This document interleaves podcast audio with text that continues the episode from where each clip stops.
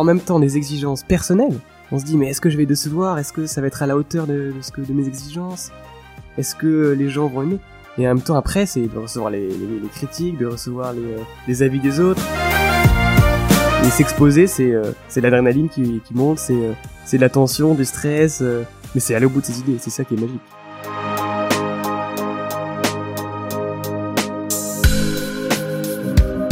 L'école est faite de ceux qui y vivent, avec leur passé, leur trajectoire de vie et leurs projets.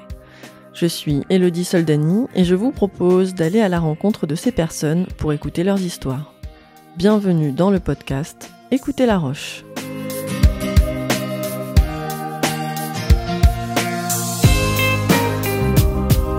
Bonjour Victor. Bonjour madame. Je suis très heureuse de te recevoir aujourd'hui et en plus avec un tout nouveau matériel qui va nous permettre d'enregistrer dans de bien meilleures conditions. Donc euh, merci beaucoup à Monsieur Lanier qui, qui croit en ce projet. Euh, c'est la première fois que je reçois mon élève, euh, quelqu'un qui est actuellement mon élève et qui l'est encore pour les mois à venir.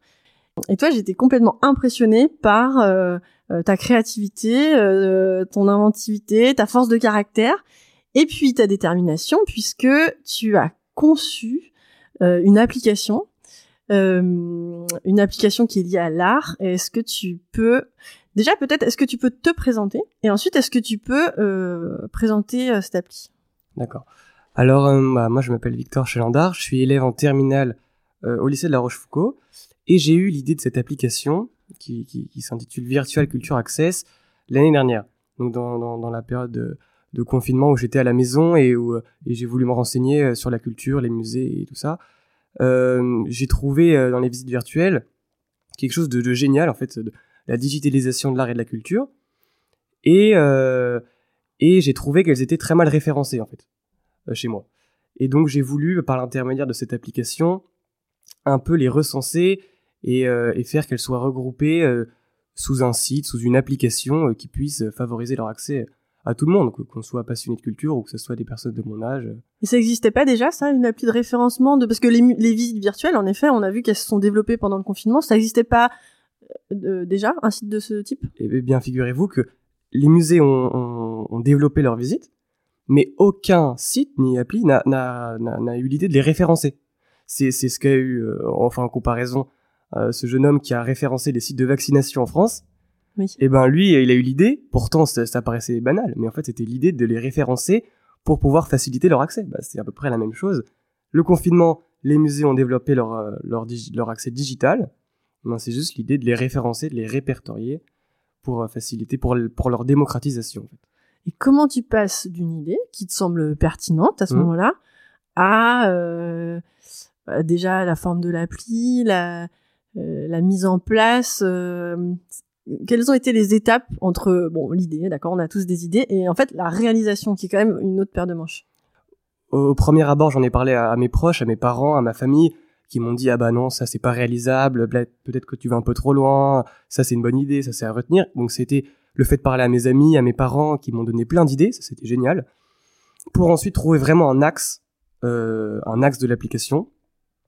Et après, euh, c'était beaucoup de travail tout seul, dans ma chambre à chercher sur les sites internet les visites que je voulais référencer, un nom pour mon application qui allait être pertinent et qui allait être en, lien avec l'appli, un logo. Euh, c'était un travail très beaucoup tout seul de réflexion sur ce que je voulais apporter. Donc le design, euh, le contenu, tout ça. Et ça, ça, mes parents m'ont beaucoup aidé pour euh, pour réfléchir et, mes proches. Et puis après, il y a eu cette phase de, de, vraiment se lancer dans le projet, se, se lancer véritablement et là, il a fallu faire euh, appel à des, euh, à des personnes qui ont pu m'aider à coder l'application pour pouvoir la proposer à toutes les personnes. Et ça, c'était une étape très importante, non négligeable, et euh, qui, donc, qui m'a permis de, de, sortir l'application. Est-ce que tu as l'impression que d'avoir confronté ton idée, d'en avoir parlé, d'avoir été peut-être contredit, ça t'a aidé à, à développer l'idée, à, à, anticiper des problèmes? Évidemment, évidemment, parce qu'une idée au premier abord, elle est mais elle n'est pas, euh, elle n'est pas propice à, à, tous les tous les problèmes, à toutes les interrogations, à tous les, euh, à toutes les, elle comporte beaucoup de failles. Donc le fait que euh, d'avoir différents points de vue, que ce soit externe par ses amis, par sa famille, ah bah ça permet de d'ouvrir plein de champs du possible et de plein de plein de possibilités qu'on n'avait même pas imaginées en, en pensant à l'application, en pensant au projet. Ça, Ouais. c'est génial. En fait, il faut se nourrir des personnes qui nous entourent parce que c'est eux qui vont vous aider. C'est, si je- tout seul, l'idée n'aurait pas été assez euh, consistante, elle n'aurait pas eu le, le, le, la vocation qu'elle, aurait aujourd'hui. Et ça t'a permis peut-être aussi de te faire des contacts au fur et à mesure que t'en parlais. Quelqu'un te disait, ah bah tiens, moi je connais quelqu'un euh, qui fait ça, qui fait ça, non? Oui, oui. Bah oui, après, c'est... euh, ah, bah oui, tiens, je connais quelqu'un qui pourrait t'aider dans les médias, qui pourrait te faire... euh, qui pourrait t'aider. Ah, bah tiens, au Louvre, je connais tel qui pourrait te présenter la visite virtuelle. C'est plein de petits trucs. euh. Ouais, Donc Bon. il faut déjà oser parler de son oser. projet euh, pour euh, confronter l'idée, avoir des oppositions, avoir Mm. euh, des, des éléments. Et ensuite, d'un point de vue technique, euh, pour développer cette appli, que, comment comment t'as fait? T'avais des connaissances en, informatique? Alors, pas du tout. Pas du tout. Moi, j'avais seulement l'idée, l'idée de ce projet. J'avais seulement... Je savais exactement ce que je voulais, que ce soit dans la, dans la, dans la conception, dans le contenu, tout, tout, tout cela. Mais après...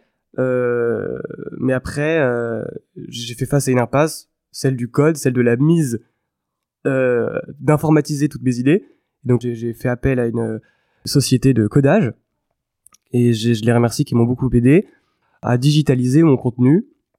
Et ça, ça a pris près de trois mois, près de trois mois, près de trois mois pour qu'ils comprennent toutes mes idées, tout ce que je voulais au sein de l'application, tout ce que je voulais faire passer comme message.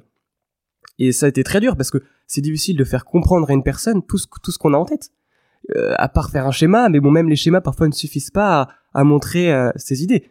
Donc, Moi, tu faisais des planches ou des... Exactement. J'ai fait des planches, des maquettes à la main sur toutes les pages de mon appli, sur ce que je voulais inclure ou pas. C'est, ça a été. euh, Et ça, t'avais une, une idée précise de ce que tu voulais Oui, oui. C'est c'est comment tu le visualises? C'est euh, tu as l'image en tête? J'avais l'image en tête et, pour vous dire, j'allais même jusqu'aux couleurs. Je savais les couleurs que je voulais mettre parce que j'y voyais.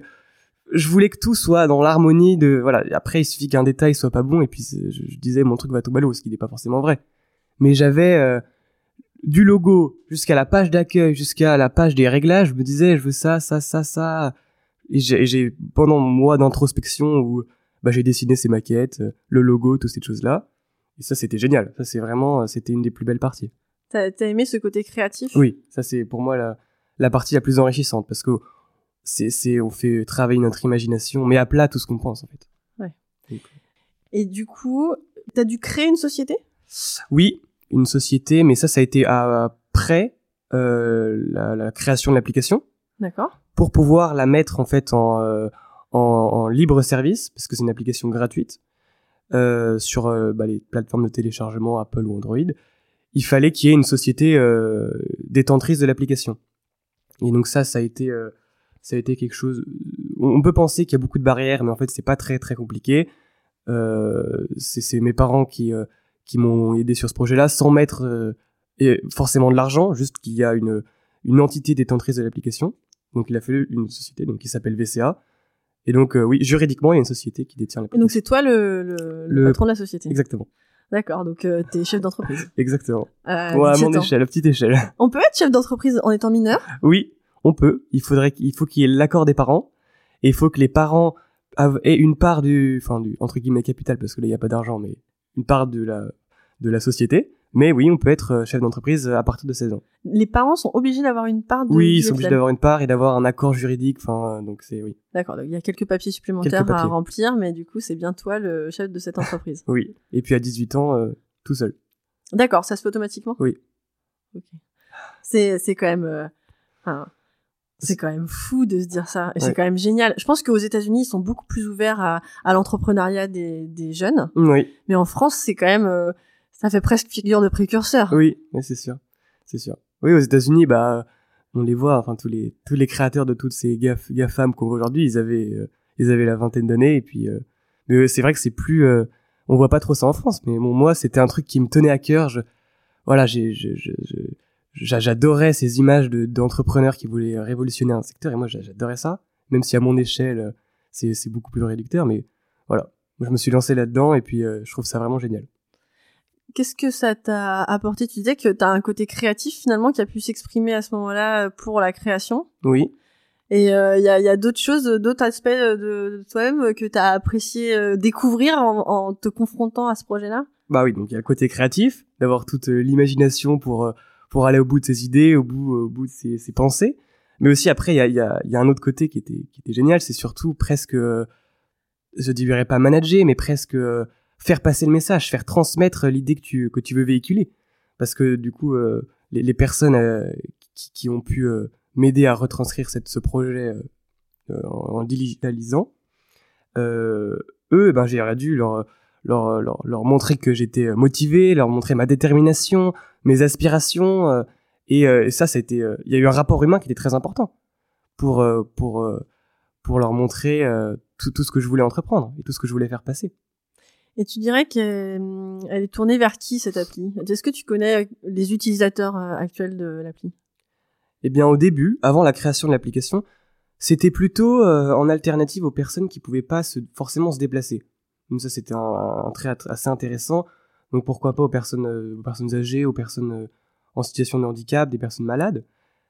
Mais, euh, donc ça, ça, les concerne toujours, mais aussi j'ai remarqué, par, que ce soit à mes amis ou des personnes de mon âge, que ça pouvait très bien s'appliquer à, à cette tranche d'âge. Parce que c'est, euh, on est dans une société où, euh, où toute la, tout, tout ce qui est plus facile d'accessibilité a vocation à gagner en, en développement. Donc, donc, donc ça, ça leur a beaucoup plu et puis c'était un moyen de se cultiver et de, et de trouver de, des formes d'intérêt à travers leur téléphone directement. Toi, tu fréquentes ou tu fréquentais ou tu fréquentes les musées, tu y vas régulièrement? Oui, j'y vais régulièrement. Euh, bah, je suis allé au Louvre la semaine dernière, au musée Jacques Marandré il y a récemment, et, euh, et puis euh, je vais voir, je demande, ah alors, euh, votre, votre, visite virtuelle, est-ce que vous auriez quelqu'un que je pourrais interviewer pour euh, me donner un avis? Et puis ça m'est arrivé d'aller voir des musées pour leur demander si je pouvais créer des visites virtuelles pour eux. Il y a eu des refus, il y en a qui vont accepter, c'était génial. Donc voilà, c'est toujours, il faut, c'est bien d'avoir l'idée, mais il faut, allez, faut que cette idée, elle soit, elle soit en mouvement, elle soit mouvante. Enfin, Comment tu l'as fait avancer? Comment tu la développes euh, ton idée maintenant que l'appli est créée? Euh, euh, Qu'est-ce qui se passe toutes les semaines, tous les mois entre toi et elle? Bah, ouais, c'est ça. Fallait pas qu'elle se fige. Donc en fait, chaque semaine, une visite virtuelle d'un nouveau musée ou d'un nouveau lieu historique sort, tous les lundis à 10h. Euh, et chaque mois, un expert de l'art ou de la culture que j'essaye de d'interviewer. Donc j'ai fait beaucoup de demandes, j'ai envoyé beaucoup de mails, j'ai eu beaucoup de refus, mais que j'essaie d'interviewer pour pouvoir euh, qu'il s'exprime dans une petite interview écrite ou, ou, ou, sur vidéo au sein de l'application pour nous parler d'une visite ou d'un musée en particulier. Et récemment, euh, j'ai eu l'accord d'une galerie euh, parisienne qui s'appelle la Galleria Continua, qui m'a, c'était la première hein, parce que j'ai essuyé 20 euh, refus avant, qui était d'accord pour que je fasse la visite virtuelle de leur galerie. Qui n'existe pas. Qui n'existe pas et euh, une galerie qui vient d'ouvrir euh, dans le Marais à Paris et qui. Euh, D'accord, donc c'est un, un, une jeune galerie. Une jeune galerie. Qui donc n'avait pas du tout de visite virtuelle. Exactement. Et qui t'ont donné les droits. Donné les droits. Pour pouvoir exploiter une journée pour aller filmer la galerie et pour pouvoir ensuite la mettre en exclusivité sur l'application. C'est ça qui est génial, c'est l'exclusivité. Donc ça, ça va être la première fois. Voilà, et elle est sortie lundi dernier. Elle est sortie, d'accord. Voilà, et le directeur de la galerie m'a accordé une interview. Et euh, là, il s'appelle Lorenzo Fiaschi. Moi, je le remercie parce que franchement, euh, il a été très compréhensif, de, très touché par mon projet, et ce qui a fait qu'on a pu aboutir à, à, à, la création de cette visite. C'est vraiment, c'était top. C'est génial. Ouais. Donc là, c'est les axes de développement. Finalement, tu récupères euh, chaque semaine une visite virtuelle qui existe déjà. Oui. Euh, et en plus, de temps en temps, de temps en temps, tu euh, crées une visite virtuelle. Il te faut du matériel particulier? C'est moins compliqué qu'on peut le penser. Euh, il faut euh, une caméra euh, et un appareil photo parce que en fait, c'est moi je, suis allé avec une personne qui m'a aidé à faire ça, mais moi j'ai mobilisé mon après-midi avec lui pour le faire. Et c'est en fait c'est filmé. en fait, c'est des plans, c'est comme un dessin animé. On prend une photo, puis on prend la photo d'à côté, puis on, on fait une image une image glissante. Enfin, c'est c'est pas très compliqué, mais ça prend juste beaucoup de temps. Euh, t'es capable maintenant de mettre à jour ton appli tout seul toutes oui. les semaines et euh, de, de, de, faire ce genre de choses ou t'as encore besoin de développeurs Non, maintenant je suis tout seul sur l'application, j'ai un back office et je suis le seul à pouvoir modifier l'application, ajouter du contenu. Euh, voilà, maintenant je suis vraiment euh, avec mon ordinateur à la maison en train de faire mes modifications. Donc bon, c'est du coup c'est ce côté humain qui fait que parfois il y a des fautes d'orthographe ou un peu des erreurs, mais bon, c'est l'aléa de du fait de d'entreprendre tout seul mais bon, moi ça me passionne et dans ton histoire qu'est-ce qui fait que que tu as sauté le pas, à ton avis? Parce que des idées, on en a tous, on en a plein. Oui. Euh, et pour autant, parfois, on les réalise jamais. Et parfois, on n'essaye même pas de les réaliser. Mhm. C'est-à-dire que c'est même pas un échec, c'est juste une absence de tentative. Mhm. Qu'est-ce qui fait que euh, toi, t'as as, as, sauté le pas et puis t'as enchaîné les étapes euh, pour arriver à un résultat? Eh bien, euh, eh bien, moi, je, je, m- je, je m'étais toujours dit qu'il fallait oser, oser faire quelque chose. Et puis, j'avais vu mes parents, qui sont tous les deux entrepreneurs, faire plein de des projets, aller au bout de leurs projets, au bout de leurs idées. Et ça, c'est très, très inspirant. Ça, c'est super inspirant de voir ses parents, euh, bah, quand, quand on est enfant, on les admire, de voir les, euh, de, de les voir entreprendre, euh, voilà. Et donc ça, je pense que ça a été un, Passionné par leur travail aussi passionné par leur travail. Ouais. Ça, ça a été un, un moteur, un, un énorme moteur à la, à, à la, à l'aboutissement de, de VCA. De- de- que de voir des gens qui ont, qui, qui ont de l'envie dans, euh, dans la réalisation de leur projet. Et puis, en quelque sorte, je les ai imités. J'ai puisé ma motivation dans la leur. J'ai, voulu les imiter, j'ai voulu faire pareil. Je me suis dit, ah, je vais être un grand, je veux faire pareil qu'eux, je vais aller au bout de mon idée. Donc, euh, donc non, c'était mon environnement qui m'a presque poussé à, à faire ça. Et, ils euh, en pensent quoi? Ils sont fiers de toi? Ah oui, ils sont très fiers. Ils sont très fiers parce que ils ont cette euh, fibre entrepreneuriale et puis de voir leur fils qui peut-être euh, on l'a- même, bah ils sont fiers. Et puis c'est c'est grâce à eux que ce projet est né. Hein. Sans eux, euh, l'idée ne serait ne se serait pas perfectionnée. C'est eux qui m'ont aidé euh, financièrement au début du projet. Donc voilà, moi je les remercie. Et puis c'est grâce à eux que ça, ça a abouti. Hein. Il y a des débouchés financiers dans l'évolution de l'appli? Est-ce qu'il y a des possibilités de, de facturer des choses ou est-ce que c'est purement euh, altruiste? Bah, dans un premier temps, c'était purement altruiste. C'était vraiment euh, aucune vocation à, à, faire de l'argent ou quoi que ce soit. Vraiment, c'était euh, par pur plaisir. Mais bon, c'est vrai que lancer un projet sans avoir de, de on appelle ça business plan, c'est toujours compliqué. Et en fait, l'idée, ça serait de, de euh, quand euh, VCA aura plus de visibilité, pourquoi pas euh, faire euh, pour les plus petits plus petits mu- musées, faire payer euh, une visibilité au musée. Moi, je, par exemple, j'étais en contact avec le musée, euh, le musée Georges Sand, le musée Georges Sand qui m'a contacté sur Instagram et qui a un tout petit musée et qui euh, dans le sud de la France et qui pourquoi pas était intéressé pour faire pour faire de la visibilité sur notre application. Mais bon, là il n'y a pas encore assez d'utilisateurs pour que ça soit réellement rentable. Ouais. Mais pourquoi pas un jour, on espère. Mais qui serait prêt à potentiellement te payer pour que tu Oui. réalises la visite peut-être? Oui.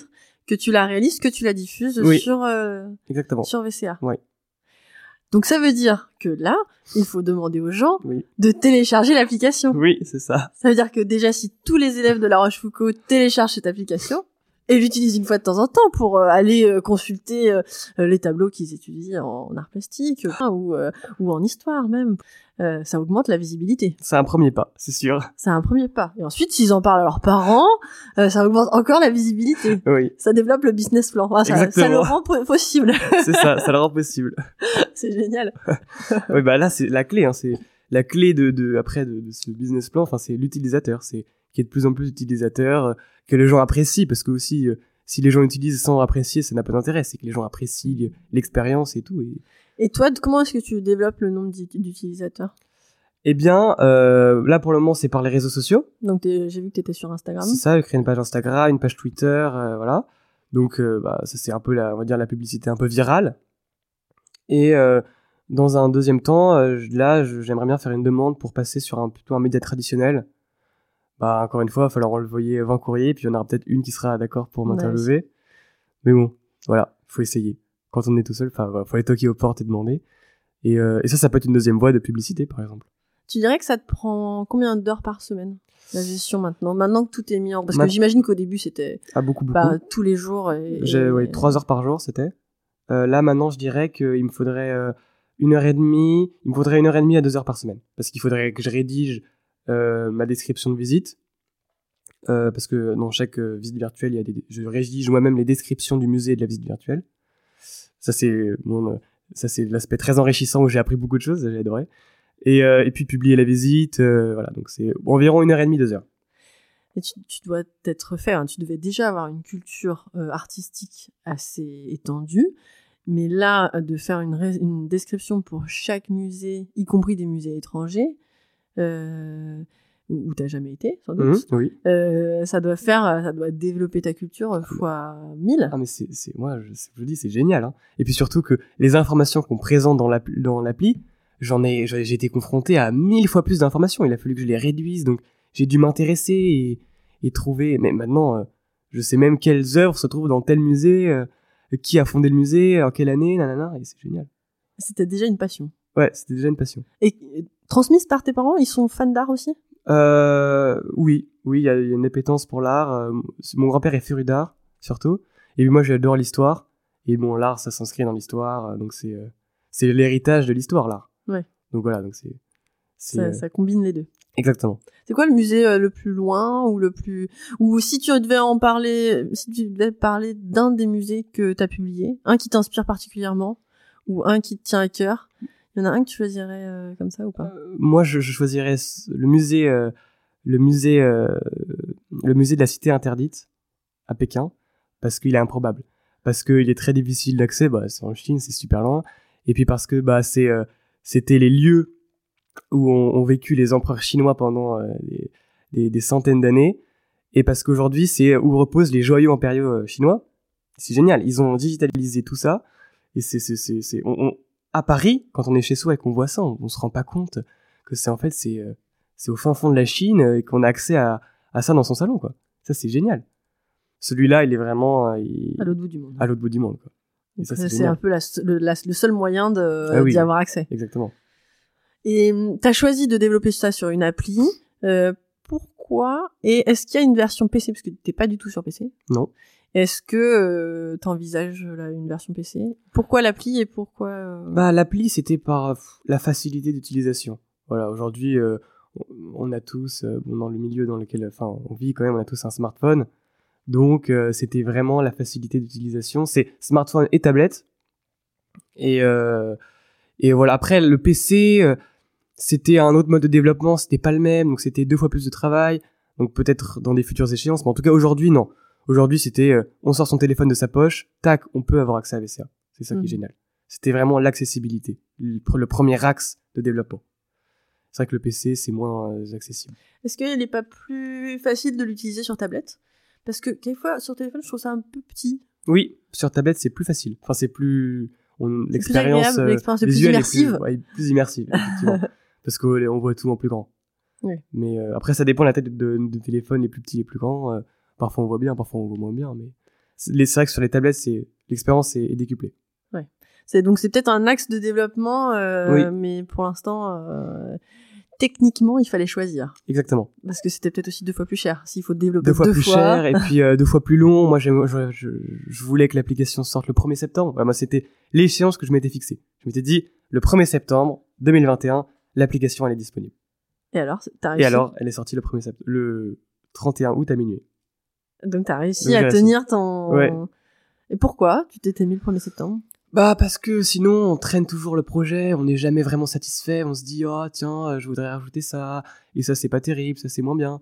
Et je l'ai sorti et j'étais encore en me disant ah bah non ça j'aime pas. Mais les gens l'ont même pas vu.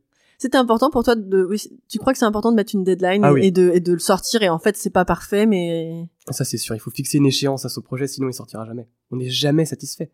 Surtout euh, moi j'avais un peu ce côté perfectionniste, je voulais que tous les recoins de l'appli soient parfaits, euh, tout euh, tout super euh, métronormé tout ça. Et en fait euh, non, il faut dire le 1er septembre elle sort, quoi qu'il se passe, elle sortira. Et puis ça ça justement ça Ça, galvanise aussi. bah, ouais. ça galvanise, ça nous pousse tout le mois d'août, j'étais sur dessus toute la journée en me disant bah tiens le 1er septembre elle sort donc je vais faire mon maximum quoi. Ça voilà. Et t'es content du résultat maintenant Ah bah je suis super content. T'as modifié les petites euh, erreurs qu'il y avait Eh le ben, 1er euh, septembre ou pas encore Je voulais je vais faire une mise à jour là dans deux semaines. D'accord. Ça, du coup, je dois refaire appel aux développeurs. Et euh, qui, mais c'est c'est rien, c'est vraiment un tout petite chose parce que c'est des modifications structurelles, des trucs que j'aimais pas trop. Mais bon, ça c'est vraiment, c'est rien du tout. C'est des petites mises à jour. Donc ça, t'es obligé de faire appel à Oui. quelqu'un d'autre, mais. euh, C'est ça. Parce que et en plus, j'aimerais bien inclure une vidéo de moi dans l'application euh, pour que ça rende un peu plus l'expérience. euh, Pour expliquer le concept, Exactement, une vidéo un peu de page d'accueil, quoi. exactement. Ouais. Ah, je trouve que l'expérience, moi, j'ai fait euh, quand je suis sur une application, si je me dis qu'il y a une présence humaine derrière, c'est toujours plus rassurant. On a toujours plus envie d'aller le découvrir. Et puis aussi, euh, finalement, c'est une histoire, hein, parce que euh, c'est pas une grande entreprise qui lance une énième appli. Euh, enfin, c'est un lycéen euh, à Paris euh, qui développe une appli euh, déjà qui a, qui a l'idée et ensuite qui développe l'appli. Je trouve ça complètement dingue qu'aucun site, mais comme tu l'as dit pour le Covid, t'as raison, c'était pareil. Je trouve ça absolument dingue qu'aucun site Ouais. n'ait référencé avant les visites virtuelles. Mais En c'est vrai qu'elles se sont développées aussi avec euh, le confinement. Mais il y a eu Google qui a essayé de faire ça, qui a injecté 1 milliard 200 millions dans un espèce de, qui sont appelés Google Arts and Culture. Je pense que vous connaissez même pas tellement c'était un Non. flop monumental. Euh, parce qu'ils ont essayé de faire ça et ça a pas du tout marché. Ils ont pas réussi, ils ont pas mis, ils ont mal géré, c'est, c'est mal fait, c'est, euh, Tu l'as consulté? C'est encore en ligne? consulté, bien sûr. C'est, mais c'est pas connu parce que c'est nul. non, c'est, ça a été un flop total. Mais même eux le disent, hein. Ça a été un flop total. Tu t'en es inspiré pour faire la tienne? Ah, T'as regardé Non. ce qui était justement euh, nul? Bah, j'ai fait l'antipode. Je me suis dit, bah, ça, ça a pas marché, je vais faire l'opposé. Eux, ils ont créé leur visite virtuelle avec des angles beaucoup plus, euh, ils ont fait que les tableaux, pas le, tout le musée. Moi, j'ai voulu vraiment qu'on perçoive l'atmosphère du musée, des lieux. C'est ça que moi, j'ai trouvé super important. Et, euh, et et donc, j'ai répertorié les visites créées par les musées où il y a tout, parfois même dans les visites, on peut voir l'extérieur du musée, dans la rue et tout, c'est génial. Ah, c'est génial. On voit pas que l'œuvre d'art avec la date et le, et le, et le peintre, quoi. Hmm. On voit vraiment l'atmosphère, on est, on est presque i- euh, immergé dans le truc, quoi. Dans la Hmm. pièce. Comment ça s'intègre dans ton projet? C'est aussi euh, en lien avec euh, ce que tu veux faire après le bac ou, euh, ou Bah. pas trop C'est du bonus, je sais pas. Euh, Comme vous l'avez dit, ouais, le- le- le- le- cette vocation, cette fibre entrepreneuriale, elle est, euh, surtout à ce- cet âge-là, elle est très présente aux États-Unis. Et moi, j'aimerais bien poursuivre mes études là-bas, presque pour assouvir, presque pour, euh, pour euh, pérenniser cette, euh, cette vocation, cette, euh, cette envie de- d'entreprendre. Donc voilà, j'aimerais bien euh, poursuivre mes études là-bas, aux États-Unis après le bac. Après VCA, bien sûr, c'est une étape. euh, Je, je vois pas VCA euh, sur les plateaux euh, de toutes les télévisions dans deux ans. Bah, c'est- les rêves que. Mais bon, c'est une première étape en tout cas, et, et c'est une belle première étape. Est-ce que l'entrepreneuriat, t'as pas l'impression que ça libère de, la- de l'adrénaline? Ah si, c'est fou. Parce que c'est, c'est, on a en même temps des exigences personnelles. On se dit, mais est-ce que je vais décevoir? Est-ce que ça va être à la hauteur de, de ce que, de mes exigences? Est-ce que les gens vont aimer? Et en même temps, après, c'est de recevoir les, les, critiques, de recevoir les, euh, les avis des autres. C'est, euh, on est super, euh, on est super, on est, on est hyper exposé. On est confronté à ça. J'ai presque l'impression que, que être entrepreneur, c'est presque aimer le stress et savoir gérer le stress. C'est-à-dire, c'est prendre des échéances, des, des objectifs, des ambitions, des interactions avec d'autres personnes qui génèrent forcément des conflits internes, euh, on se sent tendu, et en même temps euh, euh, chercher l'attention. Je, je sais Mm. pas comment dire, mais est-ce que parfois euh, tu te sens complètement zen ou est-ce que tu as l'impression de rechercher une mise en tension? Non, non, c'est vrai que c'est toujours la recherche de, de la tension, de, de la confrontation, Je de. comprends pas comment. Je comprends. Bah, je, Mais parce que c'est confronté je me idées. retrouve dans cette idée et dans cette image d'être Bah oui.